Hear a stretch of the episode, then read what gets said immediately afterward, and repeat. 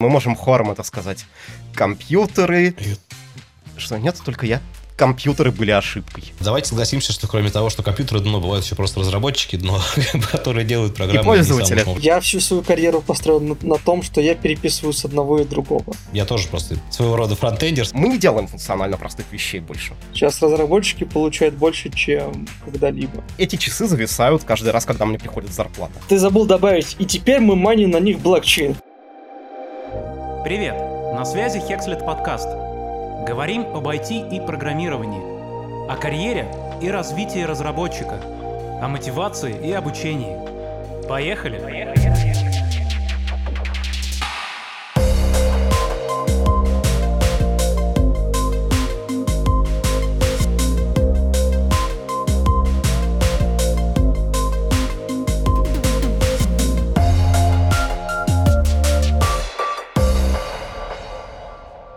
Друзья, всем привет! На связи Хекслит, студия Александр Русков, и сегодня у нас будет отличный диалог с двумя знаменитейшими людьми, особенно если вы читаете Твиттер. Позвольте представить нам э, наших гостей. Это Влад Казуля, Юрий Крупенин. Для тех, кто не знает, я немножечко представлю, а потом позволю гостям немножечко сказать о себе и о том, о чем мы будем сегодня говорить. Влад э, заявлен как интернет-деятель, программист, публицист, консультант-мимолог, э, также деврел, э, сейчас работает тем лидом.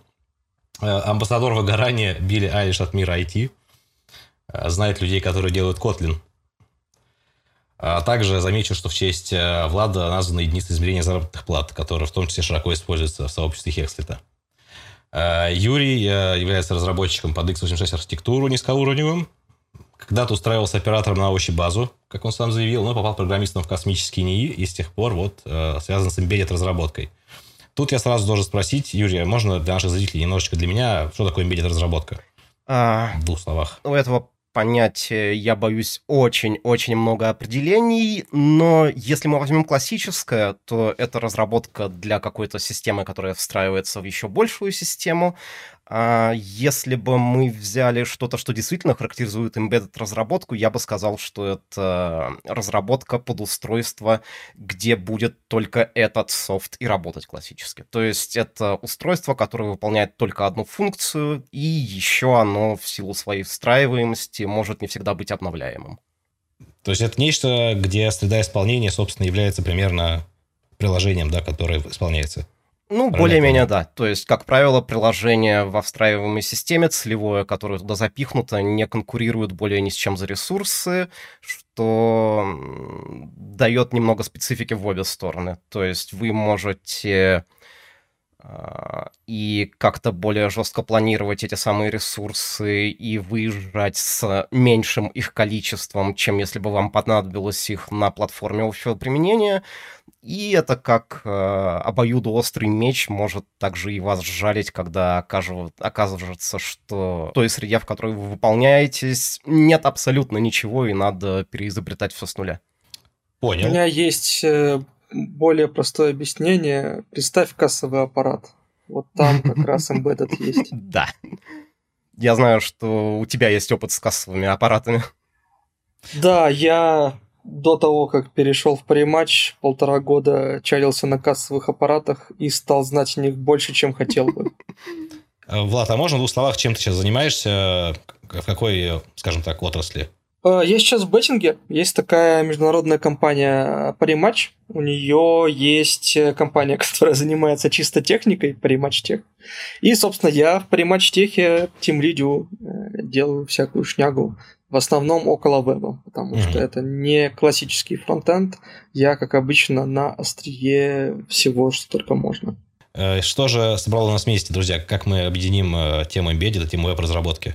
Я не знаю, мы можем хором это сказать. Компьютеры... Что, нет, только я. Компьютеры были ошибкой. Только ты?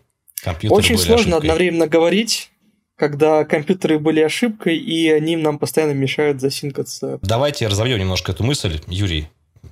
Да. Предлагаю тебя. Почему именно словах. компьютеры были ошибкой? Да, я знаю, а... что есть на эту тему статья, ну, кратенько. Я не знаю на самом деле. Это скорее не совпадение моих собственных ожиданий с ними, когда я приходил в эту сферу занятости, и тем, что я опять же узнал о них, и узнал я гораздо больше, чем хотел бы. и поэтому теперь мне компьютеры видятся там не каким-то заоблачным космическим острием прогресса, а индустрией, в которой все основано на старых легаси решениях, которые находятся там только по историческим причинам. И это очень-очень шаткий баланс, потому что каждую секунду что-то где-то нравится сломаться. То есть мы будем говорить в том числе про обратную совместимость. Одна из болезненных тем, но да. Ну... Это хорошая объединяющая тема. Когда я приходил в эту сферу, я тоже думал, что IT, здесь все так модно, молодежно, все э, творят какую-то магическую шнягу. Программисты были нужна, героями в конце 90-х, начале 2000-х, по крайней мере в России. То есть в США этот бум уже немножко отгремел, да, но в России была некая такая романтика этого занятия. Новые космонавты. И если сформулировать мою карьеру, то это последовательное разочарование во все новых и новых аспектах работы в IT. От самых высокоуровневых до самых низкоуровневых. Но мне нравится, что все больше людей понимают, какое IT-дно, а, мы уже узнали, что дно в Java, потому что Java накрыла своими дырами вообще все пространство с этим Log.js. А, про фронтенд уже даже не интересно шутить, он там каждый, каждый месяц что-то там отваливается, и все страдают. Э, целые бизнесы построены на то, чтобы уменьшить страдания во фронте. Ладно, давайте согласимся, что кроме того, что компьютеры дно, бывают еще просто разработчики дно, которые делают программы и пользователи. самым образом продуманные. И да, и, конечно же, пользователи дно, которые даже в хорошем софте найдут способ э, поставить его в неудобное положение, скажем так. К вопросу обратной совместимости вернемся. Вот э, с embedded софтом, и особенно с тем, что работает там на низкоуровневой архитектуре, мне, например, более-менее понятно, в чем проблема, тем более, что практически там все потребительские процессоры, которые выпускаются последние N лет, уже даже больше 20, все они так или иначе x86 compatible, да, там даже те, которые 64-битные, все еще поддерживают э, старый набор У них, грубо говоря, 40 лет родословный, да, и они до сих пор делают и требуют некоторые вещи, которые были в планах 40 лет назад, буквально на становление IBM PC. Да, даже у меня в университете на курсе по микропроцессорным системам э, использовался советский процессор, э, я не помню, как он точно называется, но, в общем, это реплика 8086, по сути. Вот, и все, что, все, чему я там научился, оно по сей день оказывается местами даже актуально. Но вот касательно веба, Влад, э, как, ну, я тоже просто там, своего рода фронтендер, скажем так, ведь все, что мы пишем, там, оно работает в, некоторой, в некотором сэндбоксе, оно в некотором замкнутом окружении работает. Насколько это нас беспокоит? Почему это проблема для высокоуровневых языков программирования и для разработки в конечном окружении, скажем так? Там это становится головной болью разработчиков. Принципы одни и те же. А все квирки, которые были занесены в тот же JavaScript еще на его заре, типа э, type of null, который является объектом, они из-за обратной совместимости до сих пор с нами. Никто их не вырезает ровно по этой причине. Соответственно, любая функция, любая фича, которая доезжает до прода в мире фронтенда, насколько бы ужасная она ни была, она там остается. Не говоря о том, что сам JavaScript даже как основной язык веба во многом существует именно благодаря историческим причинам в основном. Legacy, совместимость. Когда мы говорим об оптимизации JavaScript, мы на самом деле говорим о том, как JavaScript лучше работать на C++ движке. Ну, типа, те же массивы, они у тебя вроде... JavaScript же не типизированный, uh-huh. но когда он, типа, в C++ переходит, массивы внезапно становятся типизированными. И как бы на этом можно э, выигрывать э, производительность немного. Ну, туда даже некоторое время назад добавили буквально типизированные массивы. Я, правда, честно говоря, пока не встречал ни одной open библиотеки, которыми бы активно пользовался, кроме там специализированных для работы там, с графиками или нейросетями, упаси Господь. Вот, но по сути, да, все, что мы знаем из свежего JavaScript, в том числе серверного, это так или иначе порты каких-то сишных библиотек, там, причем тоже POSIX стандарты бородатых годов. Ну, а давайте так, давайте, почему это проблема? Ну, то есть, э, почему нельзя это рассматривать как особенность? То есть, так или иначе, когда ты изучаешь какую-то новую технологию, там всегда есть такие штуки, по тем или иным причинам они так сложились, там, в том числе просто потому, что автор-разработчик решил, что так классно. Э, и это просто некий путь, который надо пройти, и к этому привыкнуть, этим пользоваться. Э, а, Давайте подумаем, как вообще это, это можно решить. Это проблемой, бы. потому что груз так, общее количество таких вещей, которые создавались mm-hmm. в совершенно другом контексте, э, и становятся сейчас ну, не то чтобы оптимальным решением, но работающим решением, с которым мы продолжаем работать по историческим причинам, а, всегда сложно контролировать, э, в какой момент окончательно что-то где-то потечет. Давай я продолжу мысль. Вот вся эта тема, она не является локальной для JavaScript или для Embedded. Она является глобальной для всего IT. Ты на любом уровне, э, скажем так, на любом уровне детализации можешь ее увидеть. Даже если мы берем абстрактный project management, то а, по мере развития проекта, а, во-первых, там накапливается обратная совместимость на любом языке, накапливаются всякие квирки, накапливаются ну, как бы нюансы разработки, которые надо дальше учитывать. Есть еще такая прикольная штука, как э, эрозия. Ну, короче говоря, что у тебя старые разработчики увольняются, они там напилили костылей, новые разработчики про костыли не знают. И в итоге происходит переоткрытие того, что было до этого разработано. И как бы на этом в том числе основаны некоторые оптимизации на фронте. Ну, я, я просто хотел э, развить немного эту аналогию, что совместимость и эрозия знания — это даже не уникальные проблемы IT-области. Я хорошо помню, что я в детстве читал в компьютерном журнале где-то как а, физик-ядерщик или там инженер, работающий с ядерными реакторами, реакторами, говорил, э, как я завидую программистам. Вы вот, вот можете, несмотря ни на что, там делать вперед какие-то новые решения, не оглядываясь на то, что сделали до вас, а мне, мол, надо, чтобы болтики выбрать новые, свериться с каталогом 50-летней давности. И вот сейчас мы здесь примерно и с компьютерами тоже, потому что у нас не так давно тому же протоколу FTP 50 лет было, и этому TCP/IP в V4 тоже не сильно меньше уже. Это примерно, знаешь, э, вторая отличная аналогия, почему размер размер у ракет такой, потому что им надо пролезть по дорогам, а чтобы пролезть по дорогам, как бы дороги были сделаны под жопу лошадей, и, в общем-то, у тебя от жопы лошадей до ракеты. Да, вот, от, не очень много от логистики Римской империи до программы Space Shuttle вы можете построить некоторую логическую цепочку, почему все было так.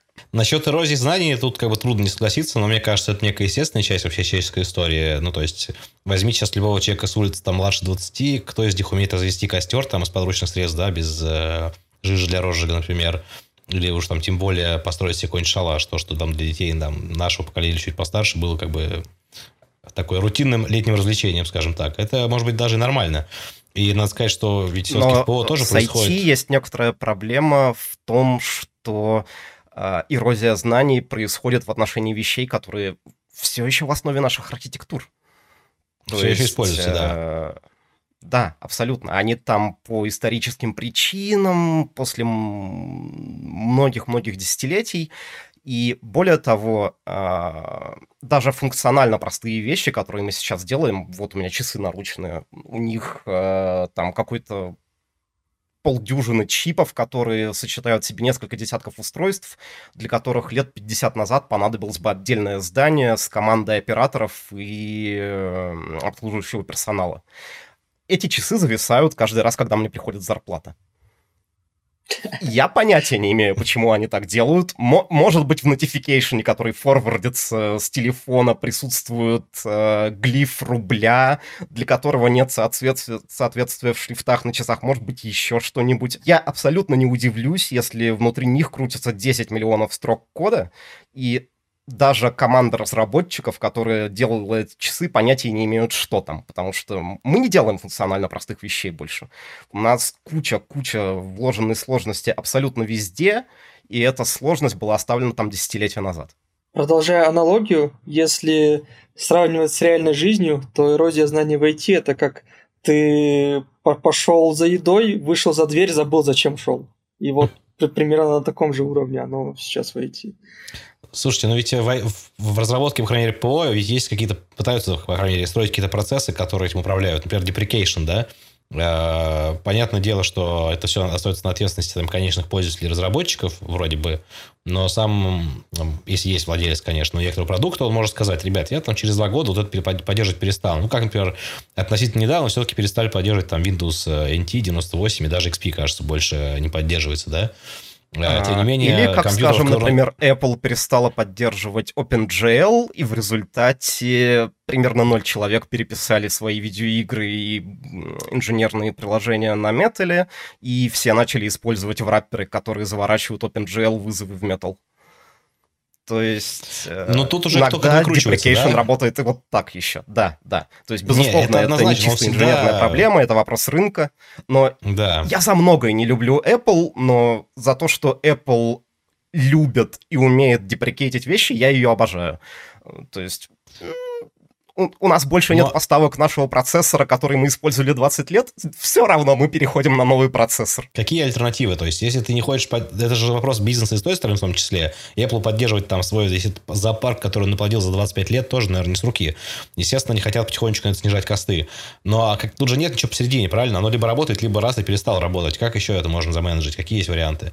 Как вы это видите вообще? А, я думаю, это не вопрос альтернатив. Это просто вопрос того, что некоторый алармизм это естественная вещь, и этот э, алармизм, э, список тезисов надо как-то держать в своем поле зрения, чтобы учитывать ситуацию, чтобы у тебя, как у профессионала, работающего в области, не было впечатления, что мы здесь делаем абсолютно космические вещи и идем вперед.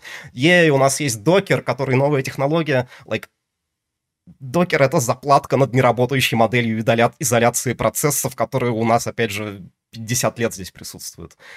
А, такого рода вещи. Это не значит, что все плохо, мы погибнем, и индустрия накроется медным тазом. Это просто означает, что не надо заметать проблемы под ковер, надо иногда говорить о них. Соглашусь. Я думаю, я что, думаю, что тут тоже есть, наверное... А, алармизм, он не обязательно всегда обоснован, и бывают случаи, когда он срабатывает себе во вред, а, когда у нас была проблема 2000 года, того же самого, когда все строили апокалиптичные картины, у нас взорвутся ядерные электростанции, ничего не произошло, и теперь все убеждены, что это было паникой на пустом месте, но в то же время команды людей по всему миру работали достаточно долго для того, чтобы предотвратить какие-то потенциальные случаи э, катастрофических э, поломок 1 января 2000 года. И это тоже внесло свой вклад в то, что ничего не произошло. А сейчас к нам приближается 2038 год, когда истечет уже юниксовый таймстамп, и мы все еще отгружаем железо, которое, вероятно, будет работать в этом 2038 году, не получив никакого обновления, и переполнит к чертям этот счетчик тоже. Это, на самом деле, отличная иллюстрация того, как устроено IT. А, мы делаем софт э, прекрасно зная об ограничениях, которые наступят, но они а, наступят мы, где-то в Мы будущем. решаем текущую Поэтому задачу. Мы... Я, я сам вот в конце прошлого года на очередном совещании сказал, да, окей, мы здесь используем Unix timestamp. Ну, переполнится он в 2038 году, мы, мы успеем его заменить. Я 30 секунд назад говорил о том, почему это плохо. Мы всегда откладываем проблемы на потом, чтобы потом бегать в мыле и ужаленными, да? Мы можем провести еще один такой Э, эфир через 16 лет и посмотреть, где мы оказались. Ну, кстати, да. Слушайте, ну а будет хорошо. Я позволю себе сделать такой тезис, что, может быть, это не особенность IT как такового, а именно особенность какого-то, может быть, экономического планирования всего этого делать. Это все совсем не стоит бизнес. Если взять, например, open source, там есть люди, которые пытаются думать на 150 лет вперед, но решение проблем, которые будут через 20 лет, они как бы требуют ресурсов, несравнимых с теми, которыми можно решить проблему прямо сейчас, проигнорив какие-то проблемы в будущем. У них таких ресурсов нету. А, а те, у кого они есть, они, соответственно, не хотят их просто тратить, потому что можно этого не делать. Ну, как кто планирует на 15 лет вперед, тем более в нашем Я бы мире? даже дальше пошел. Это проблема, неважно, с бизнес-стороны она, с инженерной, но это не индивидуальная проблема IT. Я про Есть это же. просто тенденция к тому, чтобы в других сферах эта проблема решалась естественным образом из-за их большей привязки к материальному производству. То есть мы просто не можем повторить тяжелый ракетоноситель «Сатурн» там с программы «Аполлон», потому что в нем 5 миллионов деталей, цепи поставки нарушены и так далее. а, никто не будет поднимать заново производство этих деталей. А 5 миллионов строк исходного кода для процессоров Intel, работающих в 16-битном реальном режиме, вот они. Мы все еще их поддерживаем.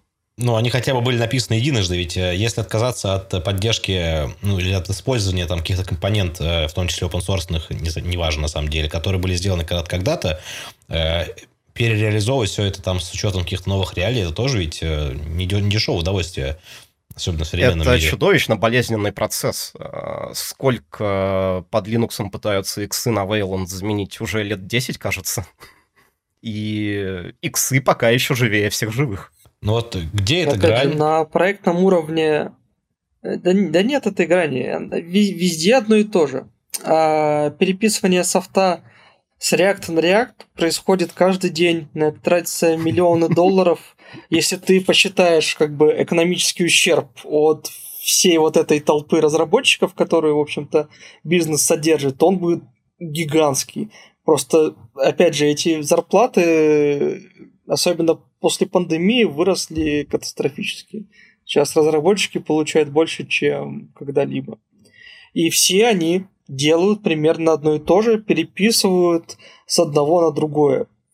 Как каждый день. Э, я всю свою карьеру построил на, том, что я переписываю с одного и другого. Я стал мега-специалистом в этом деле. Я видел проекты, которые десятилетиями переписываются, и все равно оригиналы живут как это, лучи Тангейзера там порождят э, космическое пространство и все такое.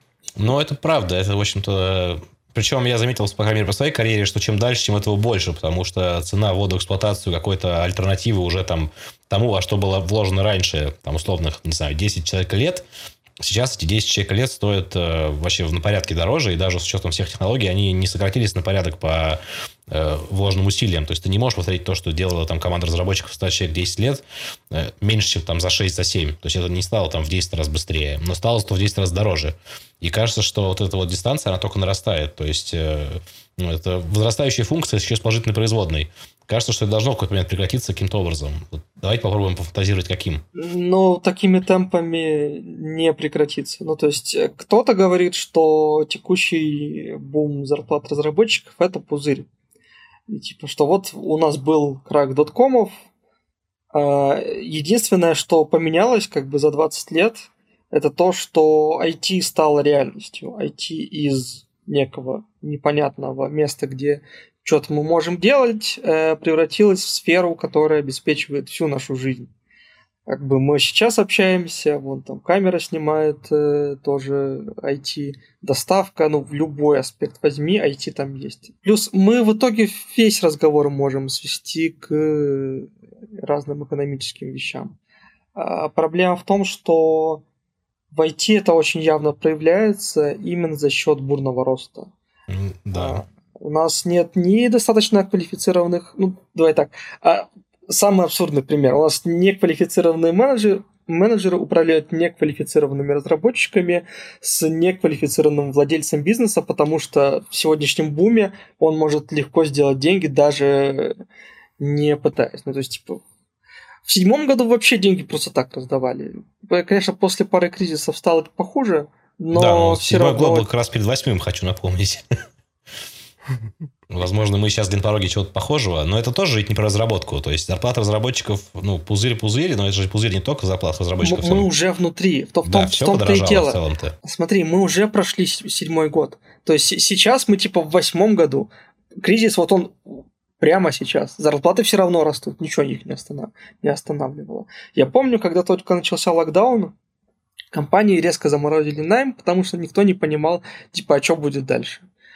А потом такие, все, э, как бы пандемия закончилась, мы будем нанимать еще в два раза больше, потому что нам надо проекты поднимать. Влад, то есть твоя гипотеза, что все-таки рынок будет расти, что там в перспективе какого-то времени э, все еще будет такой же хайпажорский спрос на разработку в том или ином виде? Нету никаких предпосылок, чтобы он кончился. Э, рынок стал глобальным. Разработчиков нанимают везде, пофигу откуда, лишь бы, лишь бы кодил. Потому что тупо нету.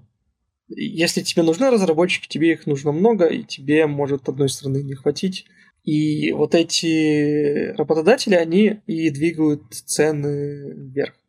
То есть, как бы, а, как бы в России зарплаты растут, они приближаются к западным. Вот в чем прикол. То да, есть это, это, это но, выравнивание происходит. Но бизнес, который их нанимает, его выручка, его маржа, его рентабельность, она же в России не настолько высокая, как за границей, в силу просто потребительских цен и дохода населения. То есть те, ну, мое мнение такое, что есть определенная вот категория там стартапов, либо компаний, которые еще вчера были не IT, а сегодня резко в него вкатились, э, их бизнес-модель просто перестанет работать в какой-то момент. Они не смогут содержать такую прорву разработчиков за такие безумные деньги. Им придется как-то либо выбирать из нижнего сегмента, либо сокращать штат, либо искать какие-то другие способы, может быть, э, их монетизировать. И вот вопрос, что Я это думаю, быть? они, они войдут в равновесие. То есть лучшие разработчики от них уйдут, останутся mm. средние, которые будут готовы работать за... Ну, которые, которые давай, у, а, которым заплатят настолько много, что они в другой компании а, не смогут а, получить столько же. Я, наверное, очень, Не, очень понятно, сложно сказал. Понятно. Это как раз значит, что рынок будет греться дальше, потому что каждый будет с другом соревноваться за какие-то там копеечки с точки зрения работодателей. И вот этот вот э, джоб-хоппинг между, между компаниями, он будет также потихонечку приводить к росту. Получается это, так. А возвращаясь, возвращаясь на, на шаг назад к, к нашей теме про почему э, компьютеры были ошибкой, качество будет снижаться из-за, опять же, из-за эрозии знания и перехода э, синеров э, в другие компании. Ну, тут я сразу хочу затронуть немножко другую такую сбоку тему. Э, все эти разработчики, они что-то что пилят, да, и не только они пилят какие-то продукты закрытые для компаний, где они работают, но и какой-то, какие-то open source решения в том числе. Э, и сами компании сейчас есть, которые стремятся просто за open source решения, чтобы в том числе создать канал да, для вербовки как бы, топовых чуваков с рынка, скажем так. Э, но ведь чем больше все существует, тем больше всего написано. Почему продолжают изобретаться как бы уже велосипеды, но с подачей, что это концептуально новый велосипед, у которого там супер позолоченные э, спицы в колесах, он едет не так, как едет предыдущие. Э, доколе, скажем так. Как вы считаете, откуда вообще берется это желание людей сделать повторно то, что уже сделано, ради каких-то минорных улучшений, перерабатывать просто огромный пласт уже сделанной работы? Ну, то есть, JavaScript это, наверное, давай, Юра, Юра, твоя очередь. Да, Юра, что а, ты скажешь? Это, видимо, место, где мы цитируем классический комикс XKCD про 14-15 э, конкурирующих стандартов. Стандарт. Да. Стандартов, имплементации чего бы то ни было, каких угодно вещей. Uh, но есть классический NIH syndrome, not invented here, uh, который заключается в том, что корпорации продолжают использовать для своего внутреннего потребления вещи собственной разработки, и даже если мы говорим об open source, у нас же даже с open source есть как минимум вирусные и невирусные лицензии. То есть, если ты Facebook, ты не хочешь э, трогать GPL. Ты хочешь, чтобы mm-hmm. у тебя весь софт был на MIT или Facebook license, как минимум. А, и более того, ты хочешь, чтобы весь софт, который ты экспортируешь, был под Facebook License, потому что у нее есть несколько очень определенных пунктов, которые позволяют тебе потом э, все производное э, интеллектуальное творчество, интеллектуальную собственность, которая была создана поверх твоего кода, в принципе, присваивать.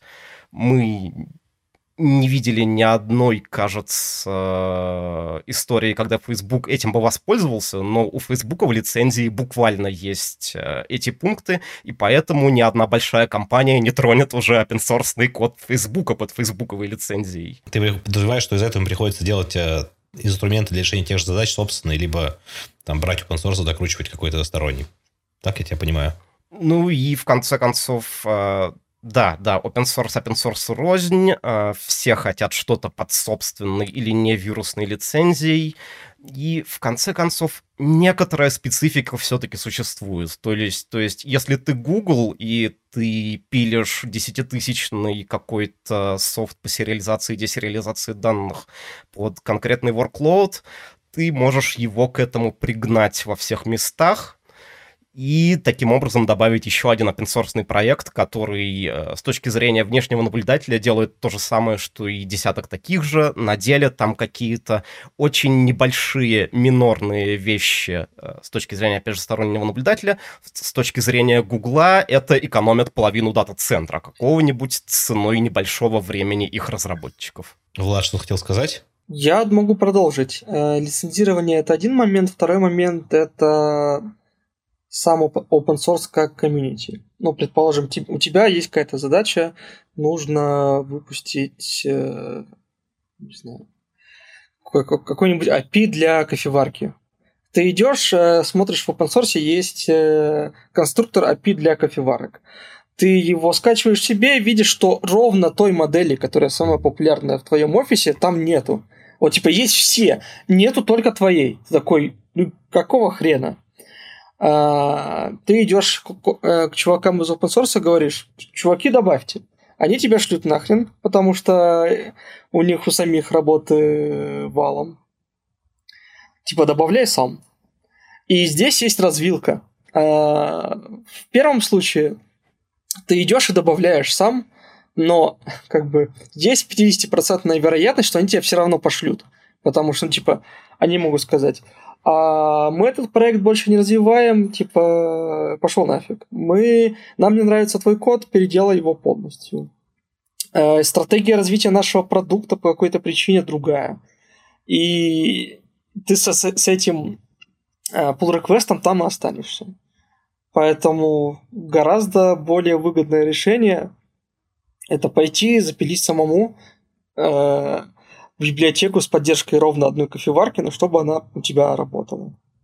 А остальные, если понадобится, ну, допишешь. И это, кстати, улица с двусторонним движением, потому что это проблема не только для какой-то корпорации, которая обращается в большой open проект, это часто и проблема для большого open проекта.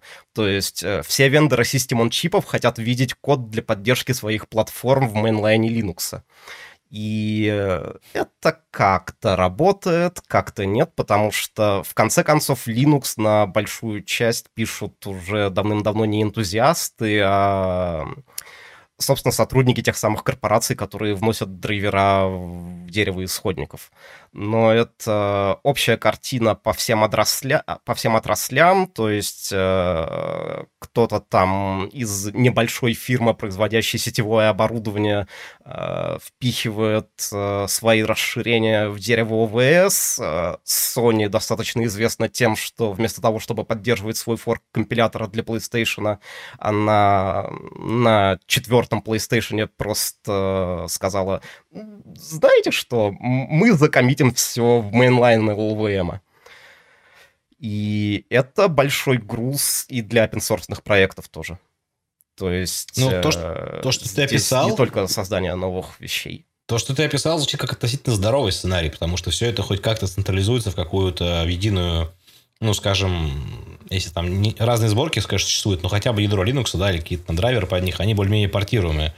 Если говорить про более прикладной софт, там, даже несмотря на то, что там тоже много чего пишется сотрудниками на зарплате, э, и open source после этого, оно же все равно Проблема Linux конкретно себе. здесь в том, что у Linux не зафиксированы API и API ядра, соответственно, драйвера, написанные один раз, а, они и близко не просто работают в более поздних версиях, а, как какой-нибудь э, какая-нибудь левая корпорация, пришедшая с pull-реквестом однажды, э, может э, пропихнуть большую кучу драйверов для своей платформы в ядро, а потом решить, что ей самой не очень интересно это поддерживать. И тогда перед комьюнити встает вопрос, а мы выбрасываем популярную или там не очень популярную платформу из наших следующих версий, или мы теперь за бесплатно поддерживаем чужую платформу? Окей, но если выбирать между тем, когда это решает комьюнити, и тем, когда это решает одна отдельно взятая компания, как, например, Apple, может быть, вот такой как бы консенсусный способ деприкации, может быть, это как раз то, что нужно? Если бы это было более э, распространено сейчас в других сферах.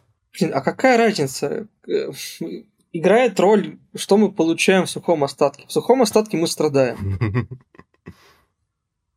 ну, кто-то страдает, а кто-то же может быть частью этого решения. То есть, если условно есть некая комьюнити пользователей какого-то, какого-то решения, они там на 80% проголосовали, что мы не хотим больше им пользоваться, мы хотим перейти вот на это. И у них как бы есть план, как это сделать, а эта штука, соответственно, списывается и больше никому не нужна. Да, 20% страдает, но тут как бы работает теорема невозможности демократии, всем не угодишь, понятное дело. Но если это будет некоторым именно консенсусным решением. Может быть, это путь. И вообще вот это я подложу к тому, что как вообще вы смотрите на всякие новомодные штуки децентрализованного характера. Э, то есть, когда, вот, если говорить про лицензии, например, да, тут есть явная проблема авторского права и соответствующих э, э регуляций. Если собственником ПО, либо модулей ПО, либо open source является все комьюнити, которым пользуются, и они могут это на каких-то там уже общественных началах Э, управлять его судьбой. Как вы считаете, вообще у этого есть будущее? Если не говорить сейчас про технические аспекты реализации всех этих э, Web 3.0, ну, то есть ситуация, когда у нас распределенный копирайт, и э, правом на исходный код владеет не его автор, а какой-то open source foundation, в который он этот код закоммитил. Ну, не если совсем. для кого-то это, это тоже работает... организация. Это тоже организация. Ну, а скажем, если говорить там про... Ну, не хотел я про это, это говорить. Эта организация может быть про блокчейн-технологии, всякие там DAO и прочее. Mm-hmm. То есть, когда непосредственно способ хранения информации является ее, является ее правом. То есть, нету никакого централизующего органа, а есть только там, cold hard science, который говорит, вот это вот в блоке здесь записано, вот это вот это, оно будет работать. Все, никуда оно не денется. Вопрос, конечно, как с ними будут договариваться между собой. Ну, разница Я только, не очень понимаю, каким образом блокчейн здесь применим. То есть у, у, нас будут, у нас будут конфликтующие комиты от разных корпораций да. в ядро Смотри, Linux. разница здесь только в том, что у нас есть слово блокчейн в как бы во всей этой организации. А как бы э, в реальности там та же группа людей, которая сидит. Какая разница, они Foundation назовутся DAO, они назовутся, или это просто пул maintainer-ов? У этой группы людей просто нету ни у кого эксклюзивного права. То есть, говорить про Foundation или про репозиторий даже на GitHub, там действительно есть как бы там энное количество maintainer-ов, которые всем остальным могут по тем или иным причинам говорить, ну, до свидания. Я не хочу принимать ваш pull request, мне он не нравится, просто мне это неинтересно. Э, в случае же, если как бы каждый может это сделать, и нет ни никакого, ну, скажем так, нету иерархической власти в этом всем. В том числе это касается авторского права, ведь, да, то есть лицензии, они обеспечиваются какими-то определенными организациями, и из-за этого приходится их соблюдать, потому что если ты это сделаешь или не сделаешь, там определенные условия не выполнишь, то к тебе придут, скажут, дружище, ты тут вот накосячил, тебе будет та-та-та-та-та. Если такой организации нету, соответственно, и нужда в лицензиях пропадает, а есть просто некое сообщество, которое, в которое любой может влиться, э, может э, внести изменения, которые ему нужны, и другие их молчаливо примут просто потому, что так работает как бы сама система хранения информации. Я не говорю, что это должен быть блокчейн, просто один из способов. И я на самом деле здесь как бы выступаю адвокатом дьявола, потому что я сам небольшой любитель этой движухи. Э, но это с точки зрения как минимум э, того, насколько это честно, справедливо по отношению к участникам всего процесса, выглядит чуть более э, правильно – чем вот ситуация, когда как конкретно Apple просто своим решением бизнесовым э, вбивает гвоздь в пятку там тысячам и тысячам разработчиков, кто с этим будет жить. Тысячам тысячам разработчиков флеша. Как э, бывший разработчик флеша, я, конечно, ненавижу Apple за это. Ну, в том числе, решение. в том числе, но это не единственный грешок, будем честны. Там упомянутое отсутствие поддержки OpenGL тоже, как бы, я думаю, многим насолило. Она, насколько я понимаю, все еще технически поддерживается. Она просто объявлена деприкейтнутой. Ну да. Ну, это знаешь, в момент просто ну, то, что если, если ты не закладываешь это в свой, да, в свой план, значит, что в какой-то момент ты просто останешься без работающего софта, тебе придется опять изобретать велосипед. Так или иначе. Зато без работы мы не останемся. В это, есть и хороший. Ну, это факт, конечно, как и многие другие люди. Ну, то есть, пока велосипед востребован, их будут изобретать. Просто я предлагаю поразмышлять тему того, как бы, ну, то есть, мы примерно сошлись, да, то, что там компьютеры – это ужасная ошибка, вот, но она, тем не менее, э, остается здесь и никуда она не денется. Как вообще ситуацию, как она может развиваться дальше, как можно на нее повлиять? То есть, есть еще, например, гипотеза, что через какое-то время появится очередная прорывная технология, которая просто обнулит потребность там ну, со временем, конечно же, вычисления там на современной архитектуре, всякие там эти биочипы, нейрочипы и прочее. Но пока оно есть вообще, помимо того, что, естественно, из этого можно извлекать очевидную пользу, э, чем Я очень боюсь, вообще? что абсолютно первой вещью, которая будет сделана на новой платформе, которая перечеркнет надобность в старой платформе, будет полный эмулятор старой платформы, чтобы иметь доступ ко всей кодовой базе старой платформы. Ну, потому что исторически всегда было так. Но вот э, говоря о более децентрализованных схемах э, авторинга кода, распределения копирайта и так далее, ты просто один момент, на котором я зафиксировался, ты говорил еще о том, что все эти лицензии, все же вынуждены соблюдать и так далее. Я не думаю, что я помню слишком много случаев, когда попытки юридического инфорсинга open source лицензий чем-то заканчивались вообще. Ну, точно не, точно не у нас, конечно. Это специфика там определенных рынков небольших, где это работает. Ну, Но да, это же, у нас, на этих рынках существуют если я правильно самые... помню, GPL вовсе не имеет юридической силы и так далее, да. Ну да, у нас даже нет органов, которые за этим следят, я полагаю. То есть э, никогда не слышал, чтобы в России кто-то при проверке там экономической деятельности компании, проверил, что у них все лицензии совпадают с тем, как они их используют. Другое дело, если у тебя там э, софт купленный, который проприетарный, да, там все понятно. Вот. А если там это GPL или лимит, никто разбираться, скорее всего, не будет. Но, тем не менее, те, почему я вот упомянул, потому что компании, которые делают большое количество софта, которым мы пользуемся, и как пользователи, и как разработчики в качестве своих инструментов, находятся там, где все это справедливо, где это для них фактор принятия решений. А, я с тобой не соглашусь. Я видел аудиторов, которые mm. проверяют досконально код. Именно с точки зрения лицензии, касается... которые западного образца, скажем так? Вот на этот счет я не уверен. А, возможно, именно этот момент им не интересен, а, но потенциально это можно устроить. Просто мне нет особого смысла, потому что зачем тебя прессовать за лицензию? Есть гораздо более важные вещи. Не, ну такое тоже есть, о чем ты говоришь, конечно, особенно там в госструктурах, там, безусловно, проверка там... Особенно в блокчейне. В блокчейне вообще смотрят. Можно зарабатывать большие деньги, будучи блокчейн-аудитором. Я пока даже себе представляю, как это работает, но звучит очень заманчиво. Что-то можно... Это звучит как два случайных слова, которые выстроены подряд. Нет? Ну, блин. Я думал, ты знаешь больше про блокчейн, чем я. Нет, я а, Короче, когда ты... Э, не, ну я скорее к Саше. Но он так я... бодро начал рассказывать про DAO, я аж подумал, что...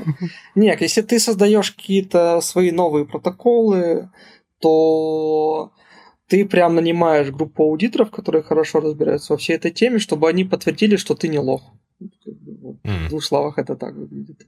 Mm. Ну, то есть, то это... есть это... это аудит white paper, по которому ты строишь свой блокчейн. Да, типа тип, тип того. По сути, это консалтинг, да? То есть ты хочешь что-то сделать, но не понимаешь, как это сделать, и ты приглашаешь людей, которые скажут, ну да, вроде Нет, бы... это не совсем... А, соответственно, это для не... тебя это... этот аудит — это вопрос престижа, точно так же, как и security аудиты, которые third party делает. Да, угу. да, это, mm. это, это, это очень похожая вещь. Сер... Типа сертификация, да, получается, своего рода? Именно не Просто сертификация, я... потому что она добровольная, но все участники она знают, даже... что ты ее так... прошел. она при... добровольно-принудительная, потому что без нее ты не очень крутой пацан на районе. Ну, получается, что если эта штука как бы пройдет в жизнь и станет популярной, то и сама идея децентрализации, она как бы обнулится, да, потому что появятся некие органы, без которых ты ничего сделать уже не сможешь, и они будут принимать решение о том, что, куда будет двигаться рынок. Получается, никуда от этого не деться. Так, у нас если уж мы продолжаем про, про блокчейн, у нас даже сейчас централизация э, довольно мнимая. Ну, поскольку ну, это майнеры правда. это довольно там больш, больш, большие конгломераты, можно так сказать. Ну, да. И они могут а, при желании твою транзакцию обнулить, если все договорятся. Ну да, есть там атаки 51 и так далее. Но мы не будем это углубляться. Просто была всего лишь идея о том, э, как, бы, как немножечко спасти open source если это вообще возможно. Да никак, не надо его спасать. Э, как говорится, таке життя. То есть, ну, как бы, не нужно никого спасать, надо научиться с этим жить. Open source прошел Скорее... уже точку, когда его можно было спасти, потому что open source э, из вот этой вот мечты Столмана и компании в 70-х, 80-х э, превратился в еще один инструмент корпорации по снижению костов финальных продуктов. То есть, ну, что мы спасаем здесь глобально? Ну, тут же есть как бы точка зрения, что open source в целом двигает вперед индустрию, и в этом есть доля правды, да, то есть много интересных новых штук, они делаются исключительно энтузиастами, а потом уже там в себя их всасывает какая-нибудь там Mozilla или Google, говорит, да, классно, будем это поддерживать в стандарте. Ведь если это полностью там, корпоративизируется, то, наверное, энтузиастов станет меньше. И мы будем пользоваться только старым софтом и будем постоянно его поддерживать. Получается так. Позвольте я напоследок еще одну тему интересную накину, э, коль же мы здесь говорим в том числе про Embedded. Э, насколько вы согласны с мнением, ну или, может быть, это даже не мнение, а некая теория.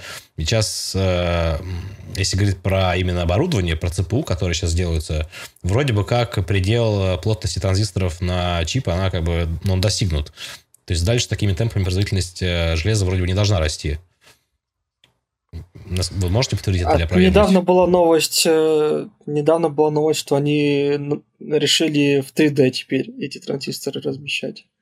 А, возможностей по топологии достаточно много, плюс э, никто не говорил, что и наш текущий процесс литографии это единственный доступный, но я думаю, что корневое предположение, лежащее в основе вопроса, не, немного неверно. А корневое предположение здесь а, в том, что а, плотность транзисторов напрямую связана с вычислительной мощностью. А, у нас просто железо начинает работать по другой модели. То есть вместо жестко централизованной схемы, в которой у нас только ЦПУ выполняет произвольный код, у нас есть э, вычислительные модули, на которые происходит offloading специфичных задач. То есть у нас достаточно давно появился GPU, он, правда, был э, тупой штукой по перелопачиванию полигонов, но сейчас мы превратили его в множество параллельных процессоров, которые работают по SAMD-модели.